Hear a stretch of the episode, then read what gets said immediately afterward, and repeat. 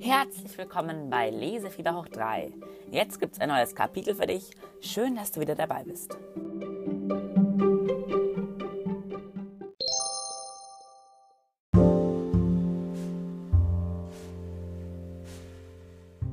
Kapitel 6 Die Almhütte im Suppenautomat an noah.lesefieber3.de Kopie Treffdoppelpunkt Die Almhütte im Suppenautomat Ich, Henry, bin eine wandelnde Welle der Normalität. Naja, es gab einen Moment, da war ich mir darüber nicht sehr sicher, ob es nicht auch bei mir Ausnahmen gibt. Und das kam so.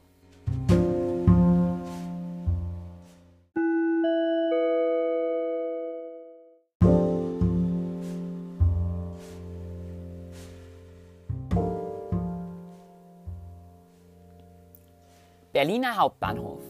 Zweiter Sonntag im Juni. 14.10 Uhr, Gleis 8. Ich sitze auf einer Wartebank im Berliner Hauptbahnhof und lese, um nicht aufzufallen, eine Zeitung. Irgendeine dieser Werbezeitungen, die jeden Tag im Briefkasten vor der Haustür landen und die man nicht abbestellen kann. Ich forme mit meinen Füßen einen Kreis auf dem Schotterboden. Es staubt. Ein Passant um die 30 macht mich darauf aufmerksam, ich meine Zeitung falsch herumhalte. Ich erwidere irgendetwas von rückwärts über Kopf lesen, stärkt die Augenmuskulatur und wundere mich darüber.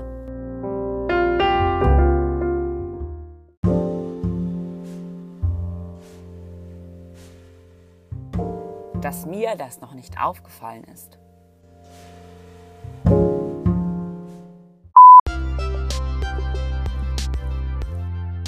Ich, Beid, wohne in einem Suppenautomat. Also nicht die ganze Zeit, aber gerade jetzt, in diesem Moment, wohne ich in einem Suppenautomat. Genauer gesagt in einem Suppenautomat im Berliner Hauptbahnhof auf dem achten Gleis im zweiten Stock. Ich bin ein Computervirus und ich wohne neuerdings bei meiner Freundin Josefa in der Datei für die Zubereitung von bayerischer Leberknödelsuppe. Beid wachte gerade aus einem frischen Software-Update auf als Josefa ihm strahlend entgegenkam. Herzlichen Glückwunsch! Drei Jahre ist es jetzt her, dass wir in den Suppenautomaten gezogen sind. Ich habe eine Überraschung für dich, sagte Josefa. Sie aktivierte einen neuen Codebefehl. Plötzlich wurde Byte schwarz vor Augen. Er sah nur noch einen spärlich leuchtenden, sich immer wiederholenden Schriftzug. Download File. Please wait.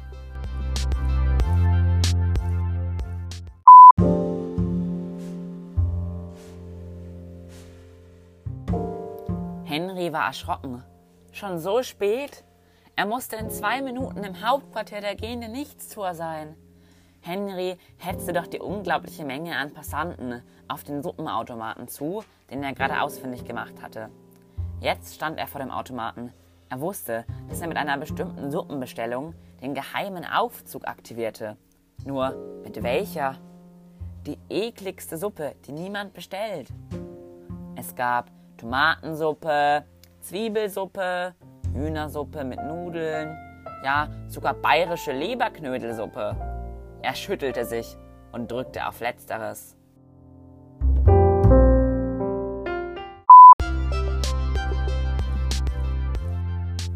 Beid wartete und wartete. Plötzlich sah er wieder etwas. Er blickte sich um. Er stand auf einem Felsvorsprung nur ungefähr einen halben Meter vor dem sicheren Tod entfernt. Panik, das ist nicht echt. Das war ursprünglich als Salbinglück Computerspiel für Senioren gedacht gewesen. Hat sie aber nicht so gut verkauft. Jetzt hab ich mir schwitzt. Schau dir ruhig um. Das ist unser neues Daheim, sagte Josefa. Beid trat einen Schritt vor dem Felsversprung zurück und blickte sich um.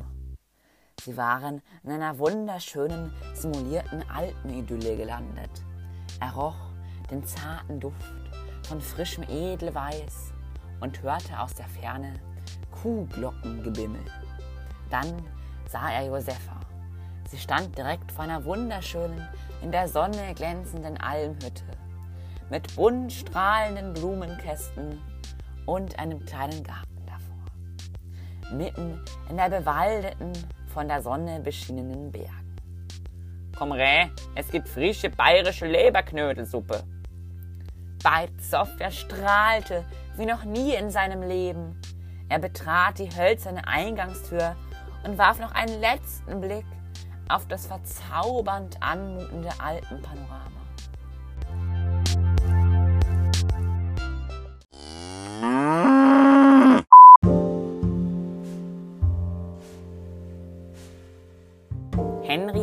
Drückte auf die Taste für die bayerische Leberknödelsuppe. Nichts passierte. Er wollte es schon bei einer anderen Taste versuchen, als er mit einem lautlosen Zischen den Boden unter den Füßen verlor und in die dunkle Tiefe fiel. Niemand nahm davon Kenntnis. Ein beruhigend summender Luftstrom stoppte abrupt Henrys freien Fall. Er fand sich mitten in der Zentrale der gehenden Nichtstour wieder. Er zupfte seine Kleidung zurecht und befragte das örtliche Computersystem nach seinem nächsten Auftrag. Die KI zeigte ihm einen Text.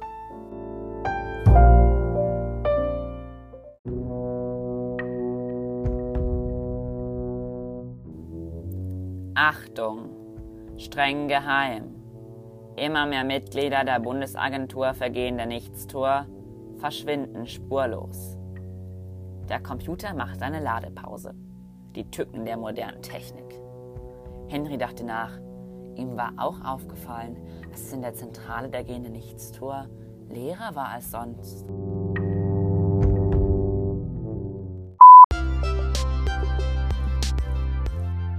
Gerade als Byte sich neben den leckeren, duftenden Tisch setzen wollte, zog es ihm den Boden unter den Füßen weg und die gesamte Almhütte fing an zu beben. Das sind bestimmt nur ein paar anfängliche Bugs, sagte Josefa, während er sie sich krampfhaft an einem übergroßen Hirschgeweih festhielt, das an der Decke befestigt war. Doch das kleine Erdbeben hörte nicht auf und wurde immer stärker. Langsam wurden Josefa und Byte und die Alpensimulation in einen immer schneller werdenden Datenstrom hineingesaugt.